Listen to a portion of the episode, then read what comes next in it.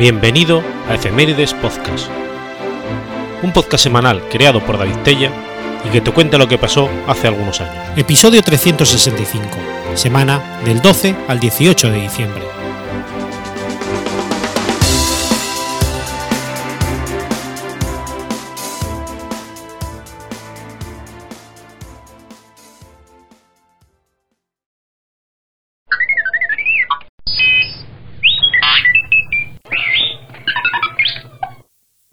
12 de diciembre de 1834. Ocurre la Batalla de Mendaza. La Batalla de Mendaza fue la primera batalla librada durante la Primera Guerra Carlista. Tuvo lugar en los campos de Mendaza, en Navarra. La batalla la presentó el general carlista Tomás de Zumalacárregui, siendo aceptada y ganada por el general cristino Luis Fernández de Córdoba. Zumalacárregui desplegó antes del amanecer sus fuerzas en el valle de la Vergüenza entre Mendaza y Asarta, orientándolas hacia el sur, con el flanco izquierdo en Mendoza y el derecho en Asarta. En el hondón del valle se encontraba su centro. Este hondón y gran parte de las laderas se componían de pequeñas piezas de tierra cultivadas, todas ellas rodeadas por muros de lajas de piedra apilada. Su cuartel lo montó en el despoblado de Desiteñana, las tropas cristinas, al mando del general Luis Fernández de Córdoba, estaban acuarteladas fuera del valle, al sur, en la población de Los Arcos. Zumalacárregui tenía previsto desarrollar la batalla según el clásico modelo de Aníbal en Canás. Aceptaría el encuentro en su centro, que de forma escalonada comenzaría a retirarse en dirección norte, haciendo que el enemigo avanzase en el hondón del valle, metiéndose por la boca de una U. Llegada esta situación, los flancos, especialmente reforzados el izquierdo por las fuerzas complementadas que habían ocultado durante la noche en el bosque de encinas de la montaña de dos hermanas, que se levantaba tras Mendaza, y se lanzarían desde los flancos y cuesta abajo sobre los cristinos.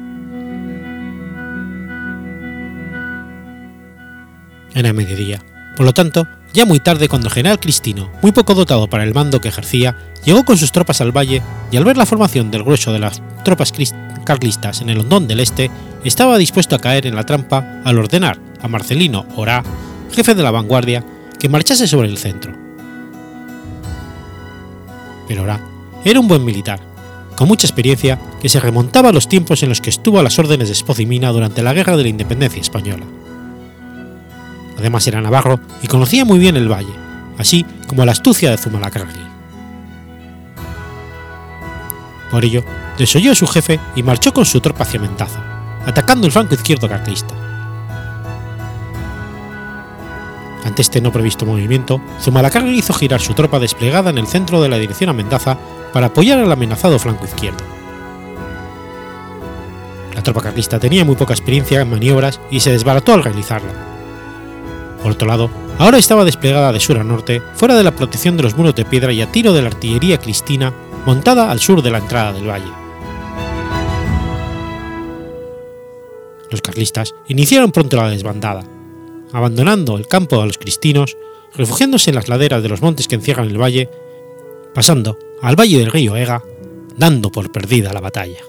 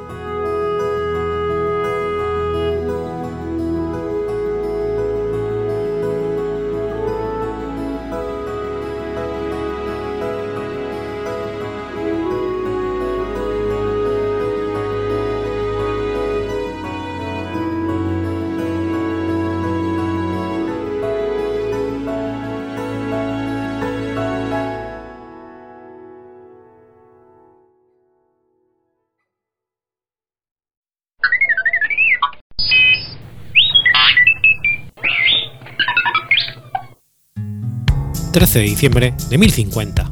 Muere Al-Biruni. Al-Biruni fue un matemático, astrónomo, geógrafo, físico, filósofo, viajero e historiador farmacéutico persa. Fue uno de los intelectuales más destacados del mundo islámico. Estudió casi todas las ciencias de su época y fue recompensado abundantemente por su incansable investigación en muchos campos del saber. La realeza y otros elementos poderosos de la sociedad financiaron la investigación de al-Biruni y participó con proyectos específicos. Influyente por derecho propio, al-Biruni fue influenciado por los eruditos de otras naciones como los griegos, de quienes se inspiró cuando se dedicó al estudio de la filosofía. Escribió cerca de 150 obras sobre historia, astronomía, astrología, matemáticas y farmacología, de las cuales apenas ha sobrevivido una quinta parte de ellas. Al-Biruni nació el 15 de septiembre de 973 en la ciudad de Kat, en la actual Uzbekistán, en Khorasmia. A la edad de 17 años fue capaz de calcular la latitud de Kat, gracias a la altitud máxima alcanzada por el Sol, y a los 22 años ya había escrito varias obras cortas sobre la ciencia de la cartografía que incluían un método para la proyección de un hemisferio en un plano. A los 26 años sus escritos incluían temas como el estudio del paso del tiempo y los astrolabios, el sistema decimal, la astrología y la historia. También calculó el radio de la esfera terrestre con un error inferior al 1% de su valor medio actualmente aceptado. El mundo occidental no llegó a tener un resultado equivalente hasta el siglo XVI. La supuestamente extendida creencia medieval de una tierra plana es un mito moderno. Fue discípulo y amigo de Abu Nasar Masur y mantuvo una relación epistolar bastante intensa con el filósofo y médico Avicena, así como con el historiador, filósofo y moralista Ibn Miskayah. Era capaz de hablar varios idiomas, entre los que se encuentran el griego, hebreo, el sirio y el bereber, aunque escribió su obra en persa y árabe. Acompañó a Mahmud de Ghazni en sus campañas militares en la India, lo que permitió aprender sánscrito y prácito y estudiar su religión y su filosofía, así como escribir las Takinim al-Hind, crónicas de la India. Aunque muchos piensan que tuvo una gran afición a la astrología, de la lectura de sus obras se desprende que no creía tanto en esta. Antes bien, lo utilizó como base para sus estudios verdaderamente científicos. Era un verdadero devoto del Islam, pero no mostraba prejuicios racistas ni contra los practicantes de otras religiones. Muchas de las ideas de al-Biruni derivaron en los debates que mantuvo con académicos de su tiempo. Por ejemplo, hizo importantes observaciones sobre la naturaleza de la luz y el calor que fueron el resultado de su larga correspondencia con Avicena. En realidad, al-Biruni no fue un gran innovador ni en sus escritos estaban llenos de teorías originales. Sus ideas estaban fundadas en el método experimental y en la observación. Su don de lenguas le permitió leer de primera mano muchos tratados de la época y su idea preclara del desarrollo evolutivo de la ciencia le convirtieron en un gran enciclopedista y erudito. Murió en Gandhi, actual Afganistán, a los 75 años.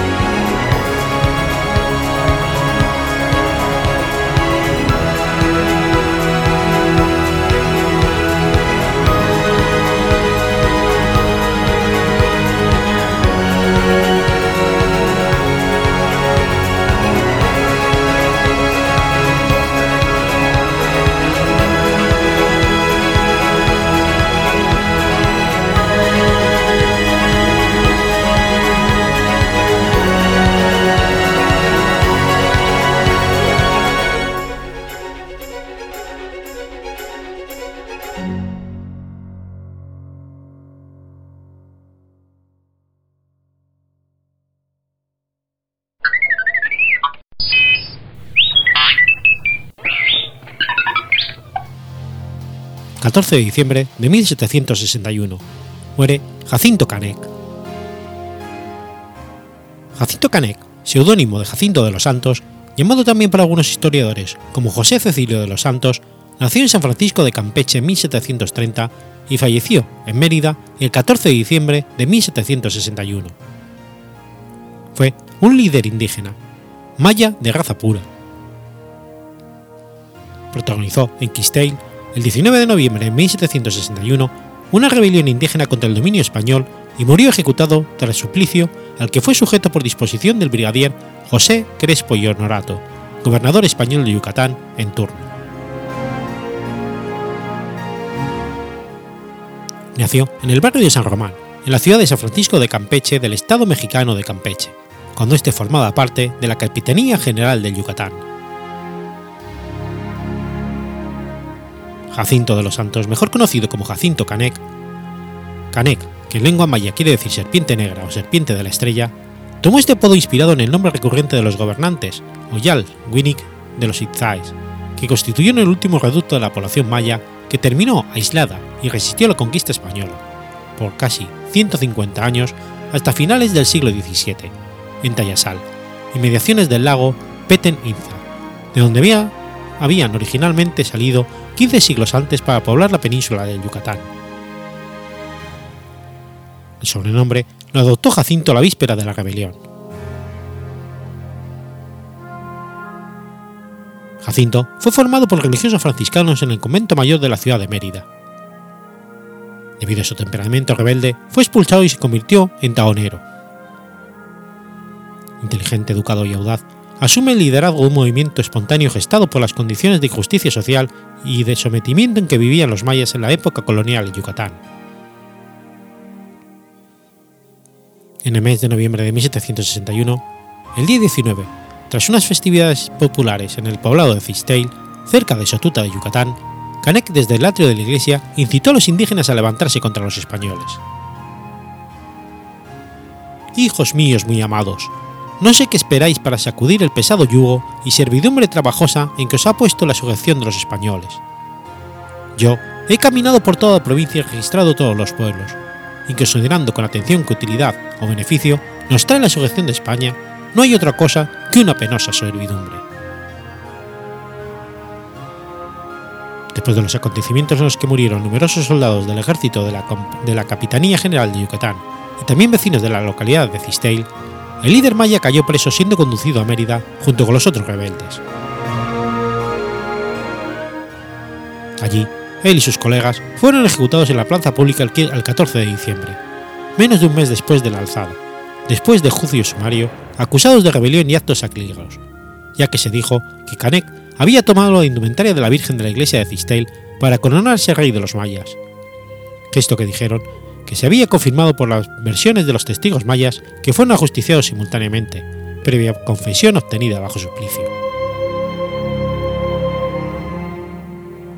Escribe don Justo Sierra O'Reilly en 1849 en su periódico El Fénix.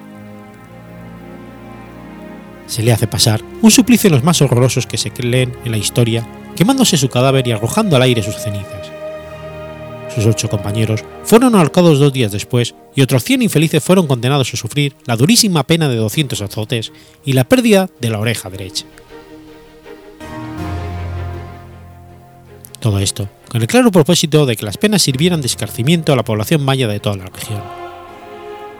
Por ese entonces, la población blanca de Yucatán vivía aterrorizada por constantes amagos de rebelión por parte de los mayas conquistados en el siglo XVI y sometidos desde entonces por sus dominadores. Posteriormente a la ejecución, el pueblo de Cistale, íntegro, fue arrasado e incendiado por las tropas virreinales y finalmente cubierto de sal para perpetua memoria de su traición. Este acontecimiento fue en cierta forma preludio de lo que ocurriría casi un siglo después, en 1847, cuando se inicia la Guerra de Castas en Yucatán, y que no sería concluida sino 70 años después, los sucesos fueron plasmados literariamente en la obra denominada Canek, del escritor yucateco Hermilio Abreu Gómez.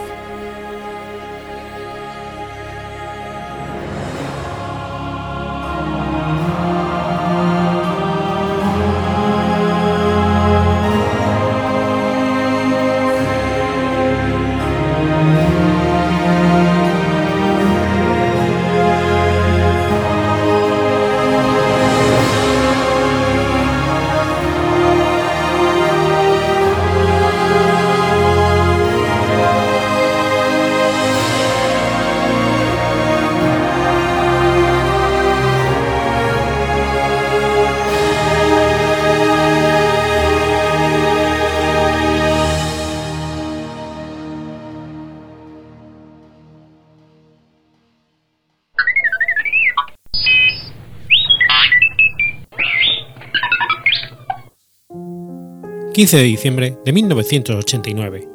Muere el mexicano. José González Rodríguez Gacha, apodado el mexicano, fue un narcotraficante, terrorista, paramilitar y criminal colombiano, cofundador y cabecilla del cártel de Medellín. Nació en Pacho, Cundinamarca, Colombia, el 14 de mayo de 1947, en el seno de una familia campesina humilde que vendía quesos. Era hijo de Ricardo de Jesús Rodríguez Aguilera y María Guadalupe Gacha Montes, de cuya unión nacieron dos hijos. Su hermano fue Justo Pastor Rodríguez Gacha. En tercero de bachillerato decidió abandonar sus estudios para empezar a trabajar en Bogotá, donde, donde laboró como camarero en un restaurante, ayudante de autobuses e incluso como comerciante en el sector de San Vitorino. Su carrera criminal despegaría a principios de los años 70, cuando se trasladó a Muzo y entró al servicio de Guillermo Molina Moreno, el zar de las Esmeraldas en Boyacá, legendario personaje que durante muchos años impuso su ley en el negocio minero, ejerciendo su influencia en una vasta región que cubre, los municipios de Quipamá, Otanche y Borbú. Moluna era el jefe indiscutido y sus socios incluían a personas como Víctor Carranza, Julio Rincón, Benito Méndez, el Mono Bernal, Julio Silva y Juan Vitar. Estos explotaban legalmente concesiones otorgadas por el gobierno colombiano a sociedades de las que ellos y otros esmeralderos eran miembros. Sin embargo, no dominaban todo el negocio. Entre sus rivales, el principal era el grupo controlado por la familia Vargas, que imponía su ley en la región de Coscuez, la guerra verde entre, Molina y los Vargas se entornó cada vez más sangrienta, y mientras esto sucedía, Rodríguez Gacha, que había ascendido rápidamente la estructura del Zar Verde, se independizó para dedicarse a una actividad considerablemente más rentable, el narcotráfico. El primer contacto con este negocio vino a través de Verónica Rivera de Vargas, amiga de Pablo Escobar y del narcotraficante mexicano Miguel Ángel Félix Gallardo, hacia mediados de los años 70. Hizo su primera fortuna en medio de la bonanza marimbera para después comenzar con el tráfico de cocaína. En pocos años, Rodríguez Gacha se convirtió, al lado de Escobar y la familia Ochoa, en uno de los pilares del cártel de Medellín en los comienzos de los 80. Amasó, en corto tiempo, una de las más grandes fortunas de Colombia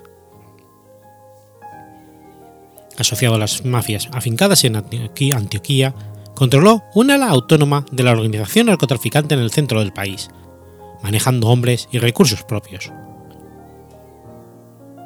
En el 81 financiaría en conjunto con sus socios la creación del primer grupo de autodefensa, el Muerte Secuestradores. Pronto se abriría nueva ruta de tráfico de drogas a través de México, Haití, Los Ángeles, California, Houston Texas y, Nicaragua, donde desempeñó un papel fundamental en el crimen del, piloto estadounidense Barry Seal, asesinado más tarde cuando ascendió a testificar contra el cártel.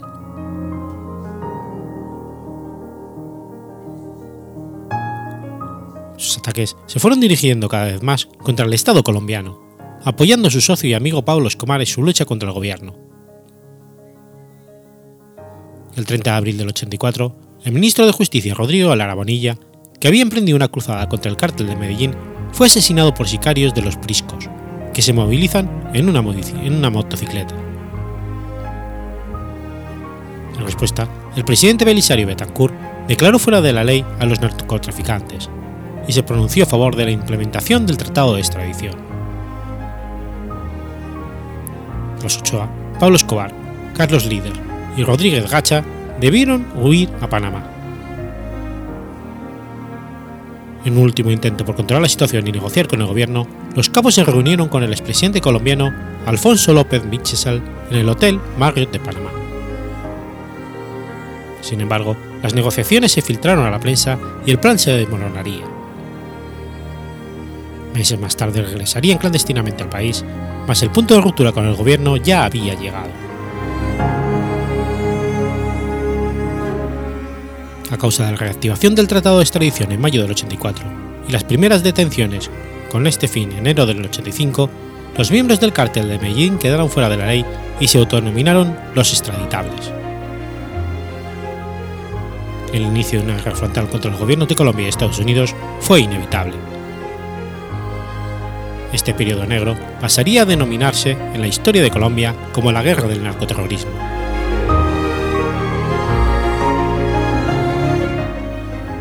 La campaña de terror reactivada a partir de la segunda mitad del 86 se cobró la vida del magistrado de la Corte Suprema Hernando Vaquero Borda, del juez Gustavo Zuluaga Serna, del coronel Jaime Ramiro Gómez y del director del espectador Guillermo Cano Isaza. Tras un año de tregua, las decisiones tomadas por el gobierno Barco el 8 de enero del 88, al dictar autos de detención con fines de extradición contra Escobar, Rodríguez Gachi y los hermanos Juan David, Jorge Luis y Fabio Ochoa Vázquez, generarían una nueva escalada terrorista. El 16 de enero del 88 es secuestrado el candidato a la alcaldía de Bogotá, Andrés Pastrana Arango. Y el 25 del mismo mes, durante un nuevo intento de secuestro, es asesinado el Procurador General de la Nación, Carlos Mauro Hoyos. La guerra contra el Estado está prácticamente declarada.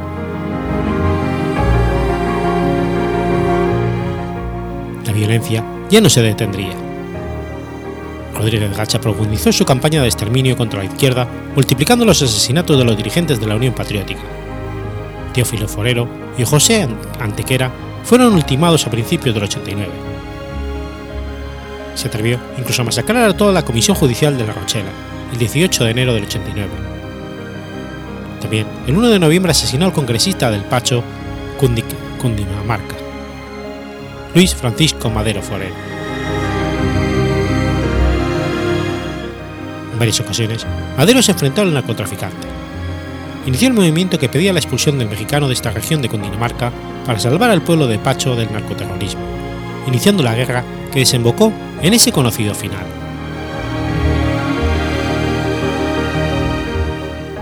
A la vez, entró en un conflicto más intenso y violento con el control de las minas de esmeraldas en el occidente de Boyacá.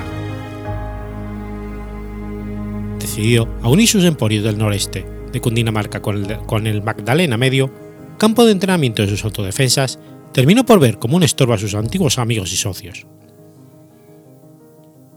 El 27 de febrero del 89, filtró un comando armado en Sasaima y liquidó al amo y señor del negocio esmeraldero en Colombia, Guillermo Molina Moreno, junto con otras 17 personas más. Después pasó a atentar contra Víctor Carranza, otro ex socio suyo, convertido en el nuevo zar de las Esmeraldas. La guerra con este escaló tras la masacre en el edificio Altos del Portal de Bogotá el 5 de julio del 89. Allí, un grupo de militares al servicio del mexicano, en el curso de un supuesto operativo, interrumpieron una reunión de gente de la DEA y del F-2 con Ángel Gaitán Maecha, un informante, y masacraron a cuatro personas. Los ataques se sucedieron todo el mes de julio. El día 7, una bomba semidestruyó las instalaciones de, Ter de en Bogotá, empresa de propiedad de Carranza, donde fue asesinada la llamada reina de la coca, Verónica Rivera. El día 10, cayó, baleado, Julio Carranza, sobrino del zar. El 15, 60 hombres fusilaron en la quebrada de Itoco, en predios a cargo de Tecminas, a seis guaqueros. Más tarde, arrojaron vivo desde una avioneta a Pedro Julio Yaya, un vigilante de la beta. Finalmente, el 15 de agosto, salió ilesa de un atentado Blanca Lila de Molina, viuda de Gilberto Molina.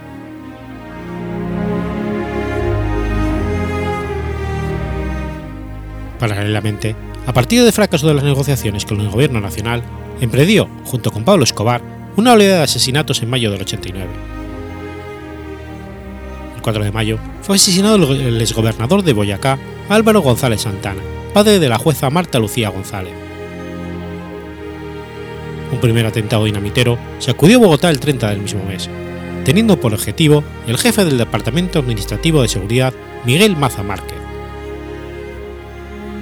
Salió ileso, pero siete personas murieron y 30 quedaron heridas. Le seguirían otros ataques contra el gobernador de Antioquía, Antonio Roldán Betancourt, muerto el 4 de julio. La jueza tercera de orden público, María Elena Díaz, asesinada el 28 de julio. El magistrado, Carlos Ernesto Valencia, fallecido el 16 de agosto. Y finalmente el comandante de la policía en Antioquía, Valdemar Franklin Quintero, y el candidato de la presidencia, Luis Carlos Galán Sarmiento, acribillados el mismo día, el 18 de agosto de 1989. En el último hecho, tomaron parte activa 70 hombres de gacha con Jaime Rueda a la cabeza, el mismo que descargó sobre el candidato liberal de la ametralladora Mini Atlanta que le segó la vida. El presidente Virgilio Barco declararía la guerra entonces al cártel de Medellín y procedió, el 19 de agosto, a dictar los decretos que permitían la extradición por vía administrativa, la incautación de bienes del narcotráfico y la detención preventiva sin cargos judiciales de sospechosos de pertenecer a la organización narcoterrorista.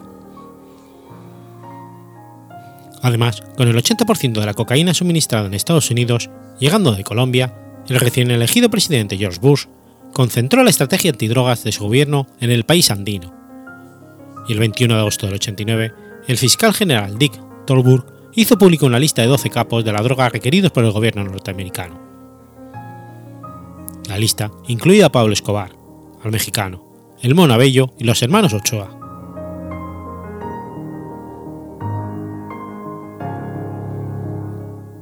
Pronto, el poder de Rodríguez Gacha desbordó el núcleo original de Cundinamarca y Boyacá, e incursionó en los llanos orientales y el Magdalena Medio, contactando con las FARC, que en un principio prestaron servicios de vigilancia a los cultivos y laboratorios del capo a cambio de ciertos impuestos llamados gramaje. Sin embargo, la destrucción de varios de sus laboratorios de procesamiento de drogas en el 83, más el robo de pasta base de coca y dinero en efectivo a algunos de sus emisarios, lo llevaron a una guerra personal con dicha organización bajo la filosofía de quien no está conmigo está contra mí, y apoyado en sus nuevos socios paramilitares del Magdalena Medio, las autodefensas de Pablo em-, Emilio Guarín, Henry Pérez, los hermanos Fidel y Carlos Castaño y Ramón Isaza emprendieron una campaña de exterminio contra la Unión Patriótica, partido al que consideraban el brazo político de la guerrilla comunista.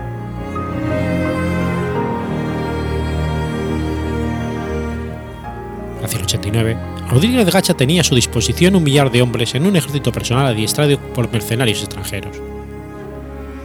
Así, entre diciembre del 87 y mayo del 88, contrató a mercenarios israelíes y británicos para que entrenaran equipos de asesinos y sicarios. Entre estos destacó Jair Klein, un teniente coronel retirado del ejército israelí, liderando un equipo de instructores en Puerto Boyacá durante 1988.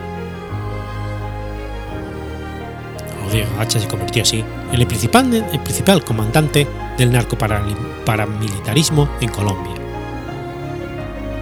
Además, sus contactos con elementos corruptos dentro de las fuerzas gubernamentales le brindaban la suficiente impunidad como para actuar contra sus enemigos con total libertad. Al menos 800 miembros de la OP cayeron víctimas de su venganza contra las FARC, incluyendo al presidente del partido Jaime Pardo Leal, asesinado el 11 de octubre del 87.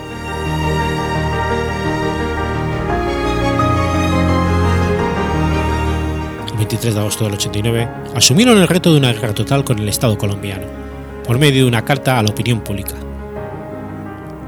La extradición no les dejaba más camino que tratar de doblegar al gobierno de Barco por medio del terrorismo y el, y el sicariato a gran escala. 289 acciones bélicas y más de 250 muertos en tres meses lo ilustran claramente. 24 de agosto, las bombas que estallaron en la capital antioqueña dieron inicio a su violenta arremetida. El 2 de septiembre, terroristas hicieron estallar un camión cargado con 100 kilos de dinamita en el periódico El Espectador. El día 11 fue asesinado el líder liberal Pablo Peláez González. El 21 explotaron simultáneamente varios petardos en nueve sedes políticas en el sector de Teusaquillo. El 27 de septiembre atentaron contra el Hotel Hilton de Cartagena con un saldo de dos víctimas mortales. El 16 de octubre, un carro bomba estacionado en las afueras de las instalaciones del diario La Vanguardia Liberal de Bucaramanga dejó cuatro muertos. El 20 fue bombardeado el Hotel Royal Barranquilla. Y el 1 de noviembre cayó María Elena Espinosa Arango, miembro de la Sala Penal del Tribunal Superior de Medellín, y Luis Francisco Madero Forero, representante de la Cámara por Cundinamarca.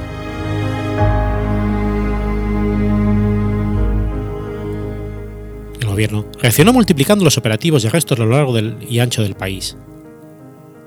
El 11 de octubre fue detenido el mono Abello, y el 23 de noviembre las fuerzas gubernamentales cayeron sobre la hacienda El Oro, propiedad de Pablo Escobar, matando a dos miembros del cártel y deteniendo a 55 personas más. No obstante, el capo logró escabullirse. Herido el cártel, Escobar y Rodríguez Gacha respondieron con dos violentas acciones en la capital de Colombia.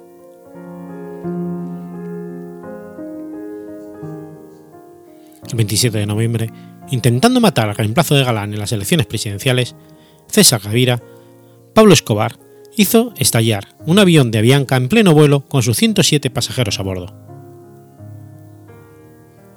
El 6 de diciembre, en lo que sería su mayor ataque, los extraditables se echaron a rodar calle abajo un autobús del acueducto de Bogotá cargado con 500 kilos de explosivos y lo volaron frente a las instalaciones del Departamento Administrativo de Seguridad. General Maza, objetivo de este atentado, salió ileso de este. Sin embargo, 63 personas murieron y 500 resultaron heridas.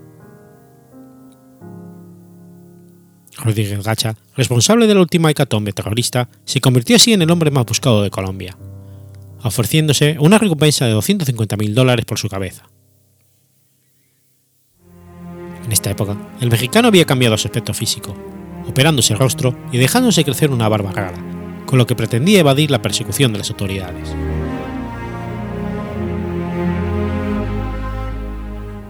El gobierno, enfrentado a una guerra total y tras el atentado del edificio del DAS, se enfocó en capturar a los cabecillas del cártel, ofreciendo 500 millones de pesos por la cabeza de Rodríguez Gacha.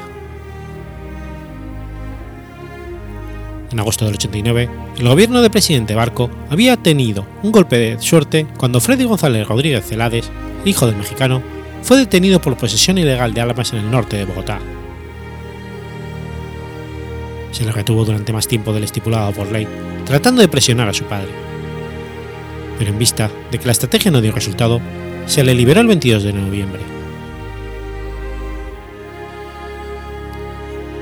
Un informante contratado en nombre del cártel de Cali, infiltrado en las estructuras que Gacha tenía en la costa atlántica, Jorge Velázquez, alias el navegante, reveló la ubicación del narco en Cartagena de Indias, donde se hallaba protegido por un cuerpo de 25 guardaespaldas.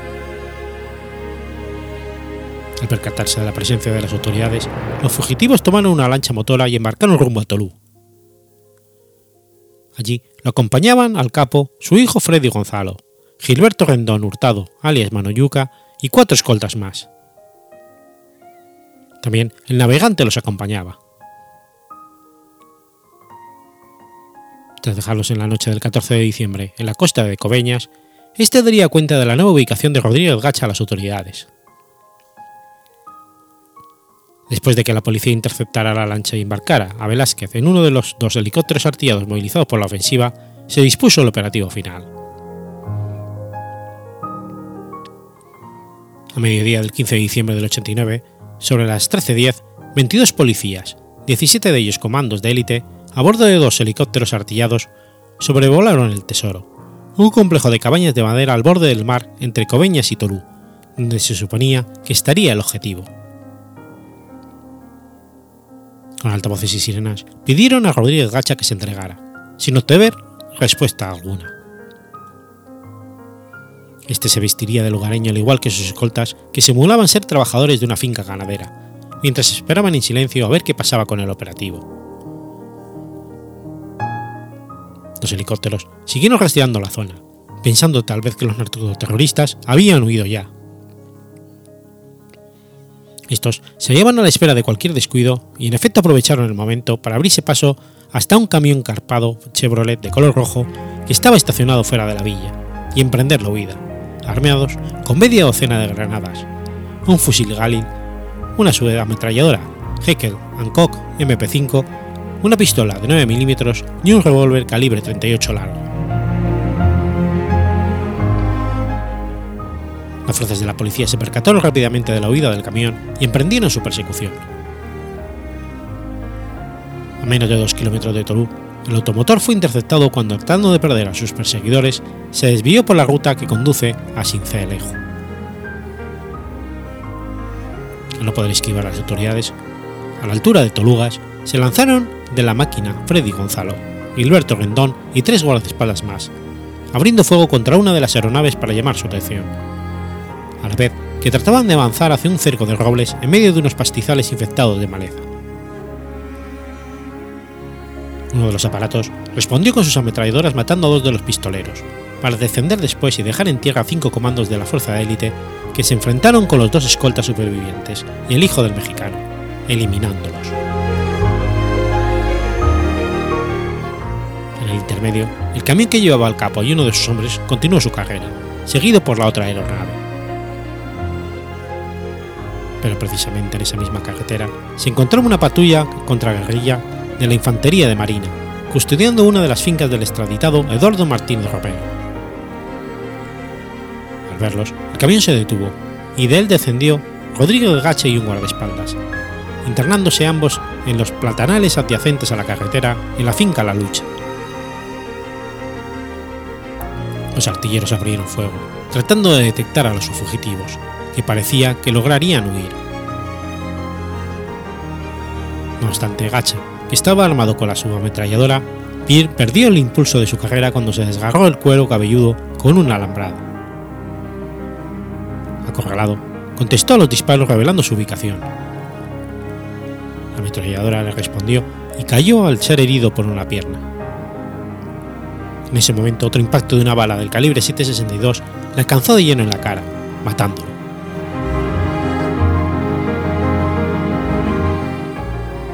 Dos días después, en la noche del 17 de diciembre, su cuerpo y el de su hijo fueron enterrados en su natal Pacho, en medio de un multitudinario entierro al que asistieron cerca de 3.000 personas. Muchos en su pueblo lo veían como el benefactor de los pobres, de ahí de la masiva presencia en su funeral.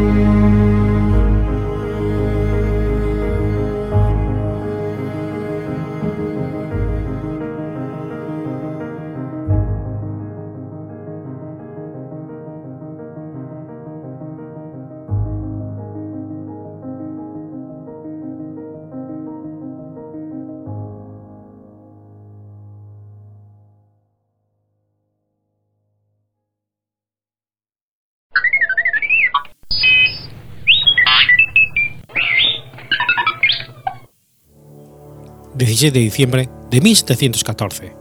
...muere George Whittenfield. George Whittenfield, ministro de la Iglesia de Inglaterra, fue un dirigente destacado del movimiento metodista. Llegó a ser muy conocido por su entusiasta predicación de las colonias americanas del Imperio Británico, destacándose claramente como el primer dirigente del primer movimiento evangélico en el Nuevo Mundo, denominado Primer Gran Despertar, una sucesión espontánea de avivamientos cristianos protestantes en las colonias angloamericanas. Nació el 17 de diciembre de 1714 en Bell Inn, Inglaterra, y murió en Newburyport, Estados Unidos, el 30 de septiembre de 1770. George Whitfield era hijo de una mujer viuda que administraba una posada en Gloucester. A una edad temprana descubrió que tenía pasión y talento para la actuación y el teatro, habilidad que desarrollaría posteriormente realizando representaciones teatrales de algunas historias bíblicas durante sus sermones. Se educó en el King School de Gloucester y en el Pembroke College de Oxford. Como Whitfield provenía de una familia muy pobre y carecía de los medios económicos para pagar la matrícula, entró en Oxford como un servitor, es decir, que a cambio de su matrícula fue asignado como asistente a un cierto número de estudiantes de la más alta categoría social. Entre sus deberes figuraban despertar a estos jóvenes por la mañana, sacar a sus zapatos, cargar su libro y hasta redactar sus trabajos académicos. Sin embargo, Whitfield también tuvo tiempo para formar parte del Holy Club de la Universidad de Oxford, junto con los hermanos John Wesley y Charles Wesley.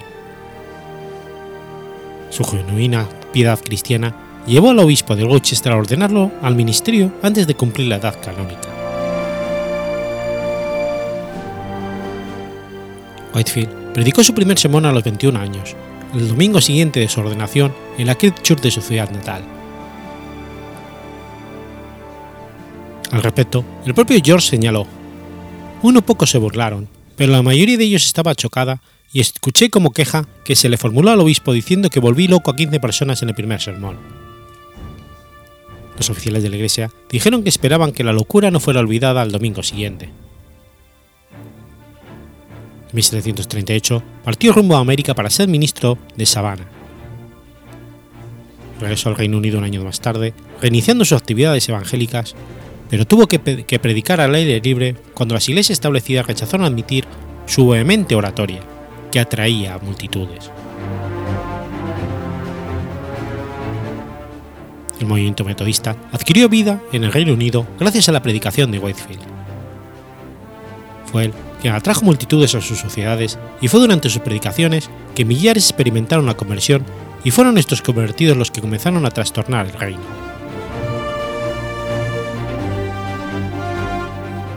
Whitfield tuvo entonces un desacuerdo con los hermanos Wesley debido a la doctrina de la predestinación.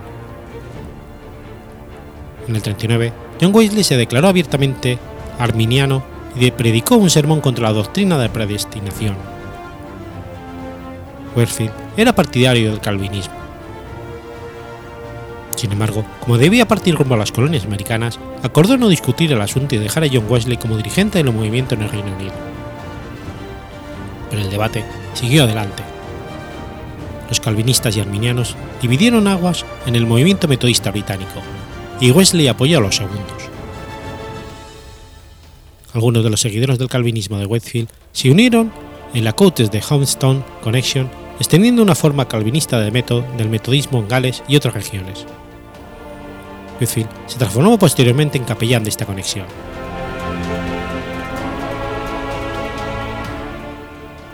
La Old South Presbyterian Church en Newburyport fue construida para el uso de Whitefield, y antes de morir, el evangelizador solicitó ser enterrado bajo el púlpito de esta iglesia. En una época en cruzar el Atlántico era una aventura larga y peligrosa, él visitó América en siete oportunidades, completando 13 travesías transatlánticas en total. Algunos autores estiman que a lo largo de su vida, Whitefield habría predicado más de 18.000 sermones formales y si se cuentan los también informales, la cantidad podría elevarse a más de 30.000.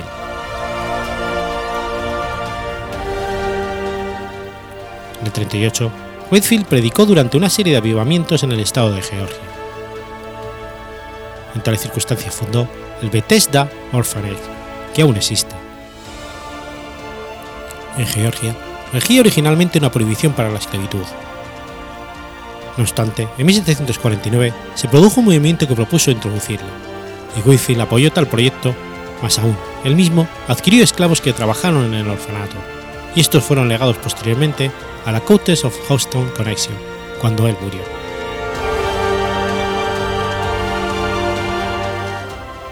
Como su contemporáneo y conocido Jonathan Edwards, Whitfield predicó con la teología calvinista de trasfondo. Fue reconocido por su voz de gran alcance y su capacidad de apelar a las emociones de la muchedumbre.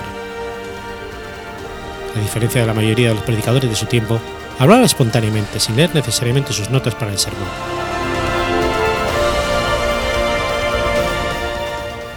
El estilo democrático con que predicaba Whitfield agradaba mucho a la audiencia americana. Benjamin Franklin asistió una vez al culto de avivamiento que se efectuó en Filadelfia y quedó enormemente impresionado por la capacidad del evangelizador para entregar un mensaje claro a una audiencia tan grande. Además, Whitefield también supo utilizar los medios de comunicación para beneficiar públicamente su causa. Su revolucionario estilo de predicar marcó el camino con los sermones desde entonces que ha debido seguir. Él es uno de los padres de las iglesias evangélicas estadounidenses del siglo XX.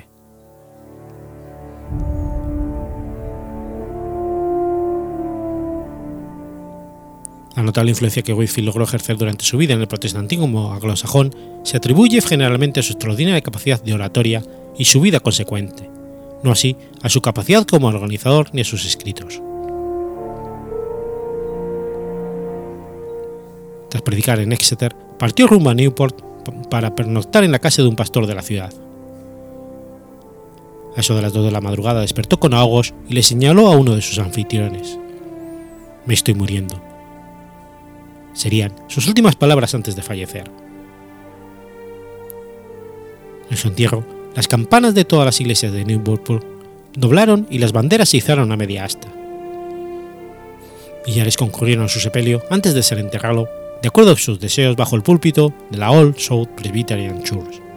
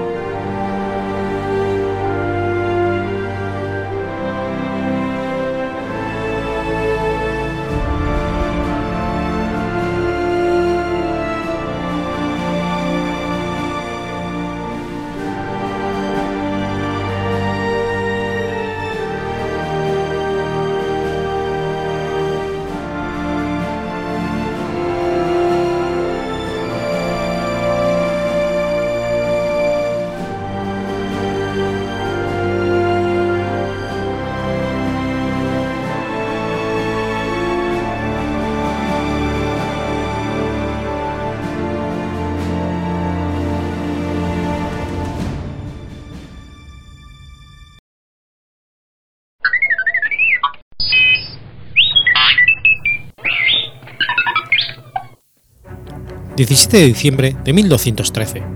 Muere Juan de Mata. Juan de Mata fue un religioso francés, fundador junto con San Félix de Valois de la Orden Trinitaria. Se cree que realizó sus primeros estudios en su pueblo natal.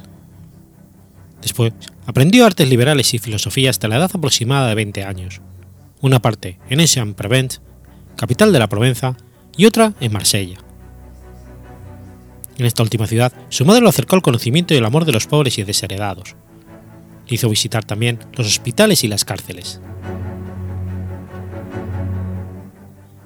Deseando hacer carrera eclesiástica, y dado que su familia podía permitirse pagarle el viaje y los estudios en París, se trasladó allí para cursar los estudios teológicos en el Studium o Escuela de la Catedral, de donde surgió la famosa Universidad de la Sorbona. París era el centro intelectual de Europa y Francia, la plataforma principal para organizar las cruzadas. Estudió y enseñó teología bajo la dirección del maestro italiano Guillermo Perevostino. Estudiando teología, se consolidó su deseo, ya despuntando en su juventud, de entrar en alguna orden religiosa. Algunas circunstancias que influyeron en su vocación fueron el intenso ambiente religioso de la época, particularmente en Provenza, los estudios eclesiásticos en sí, la relación con los monjes de la abadía de San Víctor de París, el conocimiento directo de una sociedad esclavista y el acoso de los musulmanes a los países cristianos europeos. La guerra santa de los musulmanes frente a las cruzadas de los cristianos daba origen a un intenso tráfico de esclavos. Los ataques de tropas musulmanas a países cristianos, sobre todo en las costas mediterráneas, dejaban como resultado miles y miles de cautivos en Palestina, la caída de Jerusalén, motivó la organización de la Tercera Cruzada, en la que participaron todos los monarcas del Sacro Romano Imperio, entre ellos Felipe Augusto, Ricardo Corazón de León y Federico Barbarroja.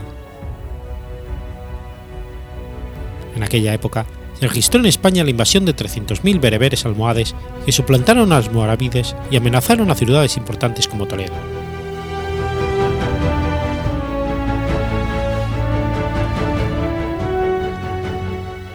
Juan de Mata interpreta que Dios le llama a fundar una nueva orden religiosa para ocuparse del rescate de los cautivos. El mismo mandó colocar en 1210 en la fachada principal del Hospital de Santo Tomás Informis de Roma un mosaico circular que aún hoy existe. Percibida la llamada divina, Juan se retira a meditar y rezar para comprender mejor su misión, a un lugar solitario y boscoso distante a 80 kilómetros de París, llamado Cerfroy. Allí encontró un grupo de cuatro ermitaños a los que contó su experiencia de la primera misa y su plan de fundar una orden religiosa. El principal de estos ermitaños era Félix de Valois.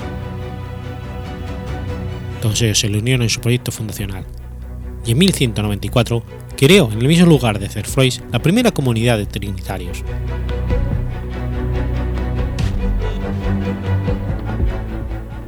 Considerando que para dedicarse al rescate de cautivos en muchos países necesitaba el apoyo del Papa, Juan de Mata acude en 1198 a Roma para someter el juicio de Inocencio III su plan y la regla que había compuesto para la nueva orden. Dicho papa, tras examinar atentamente el asunto y hacer algunas consultas al obispo de París y al abad de San Víctor, aprueba la regla de San Juan de Mata con una bula del 17 de diciembre de 1198.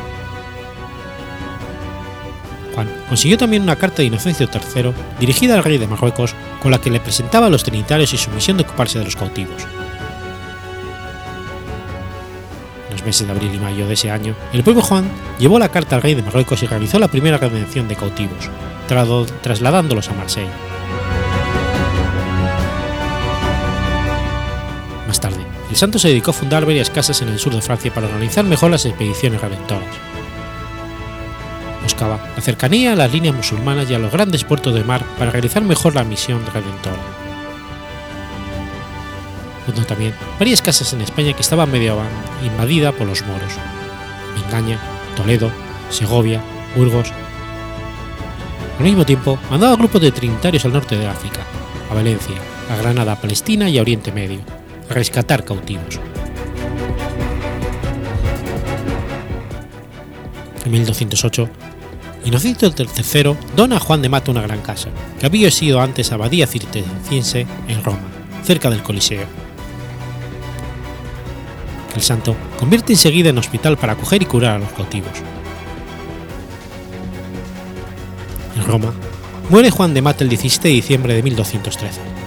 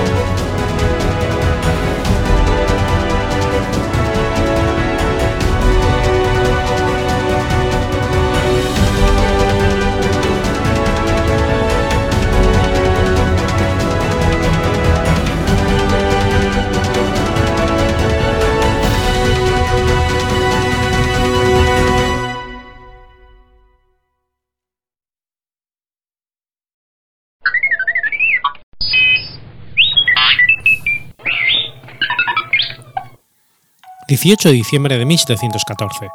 Nace Felipa Isabel de Orleans. Felipa Isabel de Orleans fue una princesa francesa, hija de Felipe II, duque de Orleans y Francisca María de Borbón, una de las hijas legítimas de Luis XIV de Francia. Era la séptima hija de Felipe II. Fue nombrada en honor a sus abuelos paternos, Felipe I de Orleans y la duquesa viuda Isabel Garlota. Felipa fue la quinta hija superviviente de sus padres y en su juventud se la conocía como Mademoiselle de Beanjus. Fue educada junto con su hermana menor, Luisa Diana, en un convento durante el periodo en que su padre era regente de Francia. Su la paterna, Isabel Carlota, se encariñó mucho con ella y la visitaba casi diariamente en el Palacio Real. Su abuela materna, Madame de Montespan, murió siete años antes de su nacimiento. Desde 1715, su padre fue regente de Francia, tutor del pequeño rey Luis XV de Francia. En el año 1718 estalló la guerra del cuádruple alianza entre Francia y España. Dos años más tarde, el rey Felipe V de España propone una alianza pacifista con la potencia enemiga a través de un triple matrimonio. Su hija de tres años, la infanta Mariana Victoria de Borbón, se casaría con el joven Luis XV de Francia, mientras que su hijo y heredero, el infante Luis, y su segundo hijo, el infante Carlos, se casarían con dos de las hijas del regente francés. Por lo tanto, se estableció que Felipa se casaría con Carlos por ser menores y su hermana mayor Luisa Isabel con el futuro rey de Francia. El prometido de Felipa estaba destinado a ser gobernador de Toscana. Felipa llegó a Buitrago acompañada por su medio hermano Juan Felipe a un día de viaje de Madrid, donde la recibió su nueva familia española, entre ellos el rey y la reina, el príncipe de Asturias con su esposa y su futuro esposo, Carlos. La reina enseguida le escribió a Felipe II de Orleans. Creo que no estarían descontentos con el primer encuentro de estos dos jóvenes esposos. Se abrazaron muy afectuosamente y se besaron, y me parece que a ella le ha parecido agradable. A partir de este momento estarán siempre juntos. Ella dijo miles de cosas halagadoras. Muchos no podrían creerlo si no lo hubieran escuchado. Felipa tiene la mente de un ángel y su hijo está muy contento de tenerla. Ella me pidió que les dijera que os ama con todo corazón y que es muy feliz con su marido. A Francisca María de Borbón le escribió más tarde. Creo que Felipa es la muchacha más bella y amable del mundo. Es la cosa más placentera de imaginar y ver con su pequeño marido, cómo se acarician el uno al otro y cómo se aman. Tienen miles de secretos que se cuentan siempre y no soportan la separación ni por un instante. La relación con su hermana, que nunca fue buena, se deterioró aún más ya que Felipa se ganó el afecto de sus cumplidos de toda la corte española por su belleza e inteligencia. Luis Isabel, en cambio, tenía serios problemas conductuales y de relación con su entorno, y jamás fue bien recibida en España ni en ningún lugar. Al morir Luis y quedar viuda de su hermana, el acuerdo entre ambas naciones se rompió y ambas muchachas debieron regresar a Francia. La partida de Felipa fue largamente llorada, no así la de Luisa Isabel. Años más tarde, cuando su antiguo prometido se convirtió en duque de Parma, en 1731, las esperanzas de Felipe y de su madre se revivieron, esperando que el matrimonio fuera todavía posible. Francisca María inició los contactos con los embajadores de ambas naciones y obtuvo interesante información. Carlos se había mantenido fiel a su amada y había atesorado durante todo este tiempo un anillo que ella le obsequió. Al obtener esta información, la duquesa de Orleans envió a un diplomático a conversar directamente con Carlos y averiguar la primera fuente, la posible reunión de la antigua pareja. El duque contestó que tenía intenciones de casarse con Felipa y había solicitado el permiso para asegurarse la mano de su amada. Sin embargo, esto no sería posible si es que surgían las hostilidades entre el frente español. En 1733, el estallido de la guerra de sucesión polaca causó un cambio en las relaciones internacionales e inmediatamente llevó a Carlos a convertirse en rey de dos Sicilias. A pesar de esto, Felipa no alcanzó a ver el día en que su amado se convirtió en rey, mientras esperaba en el tranquilo castillo de Bagnolet, en París, la residencia preferida por su madre, donde murió de viruela a los 19 años.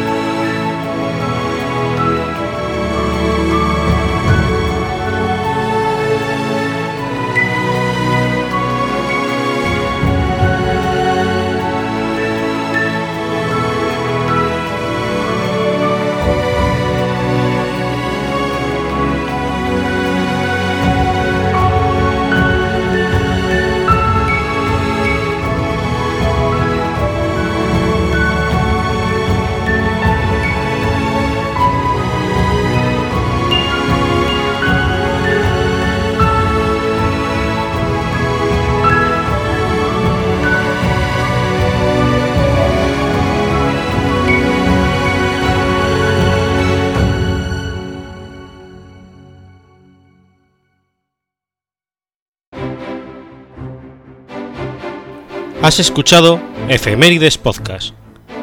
Si quieres ponerte en contacto conmigo, puedes hacerlo por Twitter a la cuenta arroba efemeridespod o mi cuenta personal, arroba telladavid, o por correo electrónico a la dirección efemeridespod.gmail.com.